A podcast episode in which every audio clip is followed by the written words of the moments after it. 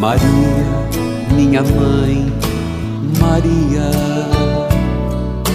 queria te falar de amor. Bom dia, amado de Deus, bom dia, amada de Deus, louvado seja Deus por um novo dia que Ele nos dá.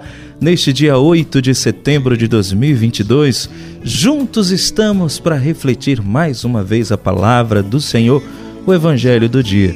E hoje, a igreja celebra a Natividade de Nossa Senhora, que não foi somente um mero nascimento, uma chegada de uma pessoa ao mundo, não, foi a chegada daquela que foi adornada, pensada pelo próprio Deus.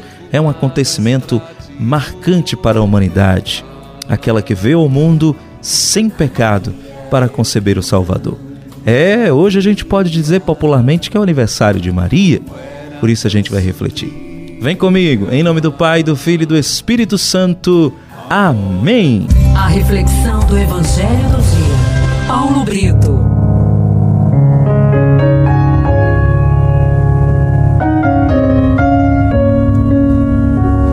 A primeira leitura de hoje está em Miqueias, capítulo 5, de 1 a 4, mas tem uma alternativa. Romanos, capítulo 8, de 28 a 30. O salmo do dia está em no Salmo 70, no versículo 6, 12, uh, e o refrão: Exulto de alegria no Senhor. O evangelho de hoje está em Mateus 1, de 18 a 23. Meu irmão, minha irmã, o evangelho de hoje conta o sonho de José, que vai receber a visita do mesmo anjo que anunciou a Maria e vai dizer para ele que não tenha medo de receber Maria como sua esposa, porque concedeu, concebeu do Espírito Santo, e o filho será o Salvador do mundo. Tudo isso para se cumprir a profecia: eis que a Virgem conceberá e dará à luz um filho, o Emanuel, o Deus conosco. É claro que esse evangelho é proposital porque hoje é dia da natividade de Nossa Senhora. Com alegria, celebramos hoje a natividade da Mãe de Deus, Maria Santíssima. Na liturgia da igreja, nós celebramos geralmente a morte, né? Isto é, o dia da entrada dos santos no céu, mas não o nascimento deles. Por quê? Porque todo homem nasce em pecado. Há, porém, três exceções a isso, devidamente celebradas no calendário litúrgico. Celebramos, em primeiro lugar, o nascimento de nosso Senhor Jesus Cristo, na solenidade do Natal. Celebramos o nascimento de João Batista, que, ainda no ventre de Isabel, ao receber a visita de Jesus, já no ventre de Maria, foi remido e, portanto, veio à luz sem o pecado original. Em último lugar, mas não por ordem de importância, celebramos também o nascimento da Virgem Maria. E por quê? O nascimento da Virgem Maria, evidentemente, é mais importante que o nascimento de João Batista e dele se diferencia. Por quê? Enquanto João nasceu sem pecado, mas foi nele concebido, a Virgem Maria nasceu sem pecado e foi preservada deste pecado logo ao ser concebida é a Imaculada Conceição.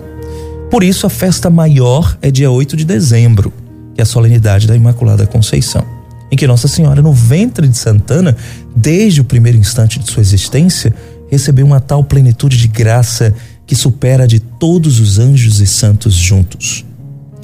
Apesar da importância do dia 8 de dezembro, não poderíamos deixar de passar em branco o que aconteceu nove meses depois o nascimento bendito de nossa mãe.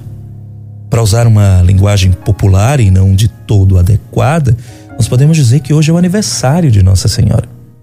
E o que podemos colher, então, dessa celebração? Em primeiro lugar, é importante notar que existe desde há muito tempo na igreja uma grande devoção à infância de Maria, ou seja, a Nossa Senhora Menina. Por que veneramos ela? Afinal, Maria não foi assunta ao céu, onde está hoje glorificada com corpo adulto? Sim, mas com essa devoção, o que se quer contemplar é o mistério realizado por Deus naquele pequeno e imaculado coração. Deus concedeu à Virgem Maria, ainda no ventre de sua mãe, uma capacidade extraordinária de amar. De modo que, quando ela finalmente nasceu, pôde realizar desde cedo atos humanos e, sobretudo, atos de amor prodigiosos. a ponto de espantar os próprios anjos. Foram os anjos que, segundo a leitura tradicional da igreja, disseram: Quem é essa? Quem é essa que avança como a aurora? É. Hoje é dia de louvar o Senhor pela infância bendita da Virgem Maria. Ao celebrarmos, ao celebrarmos a sua natividade, nós devemos estar alegres. Que bom que Deus criou a Virgem Maria que bom que ele a agraciou com a Imaculada Conceição e lhe deu uma capacidade de amar superior à dos anjos e dos santos, para que neste mundo, desde as mais tenra infância, ela pudesse amar como ele é, digno de ser amado. Ah, que Maria Santíssima do alto do céu nos dê um coração de criança para amar a Deus pois se não formos como crianças, não entraremos no reino dos céus.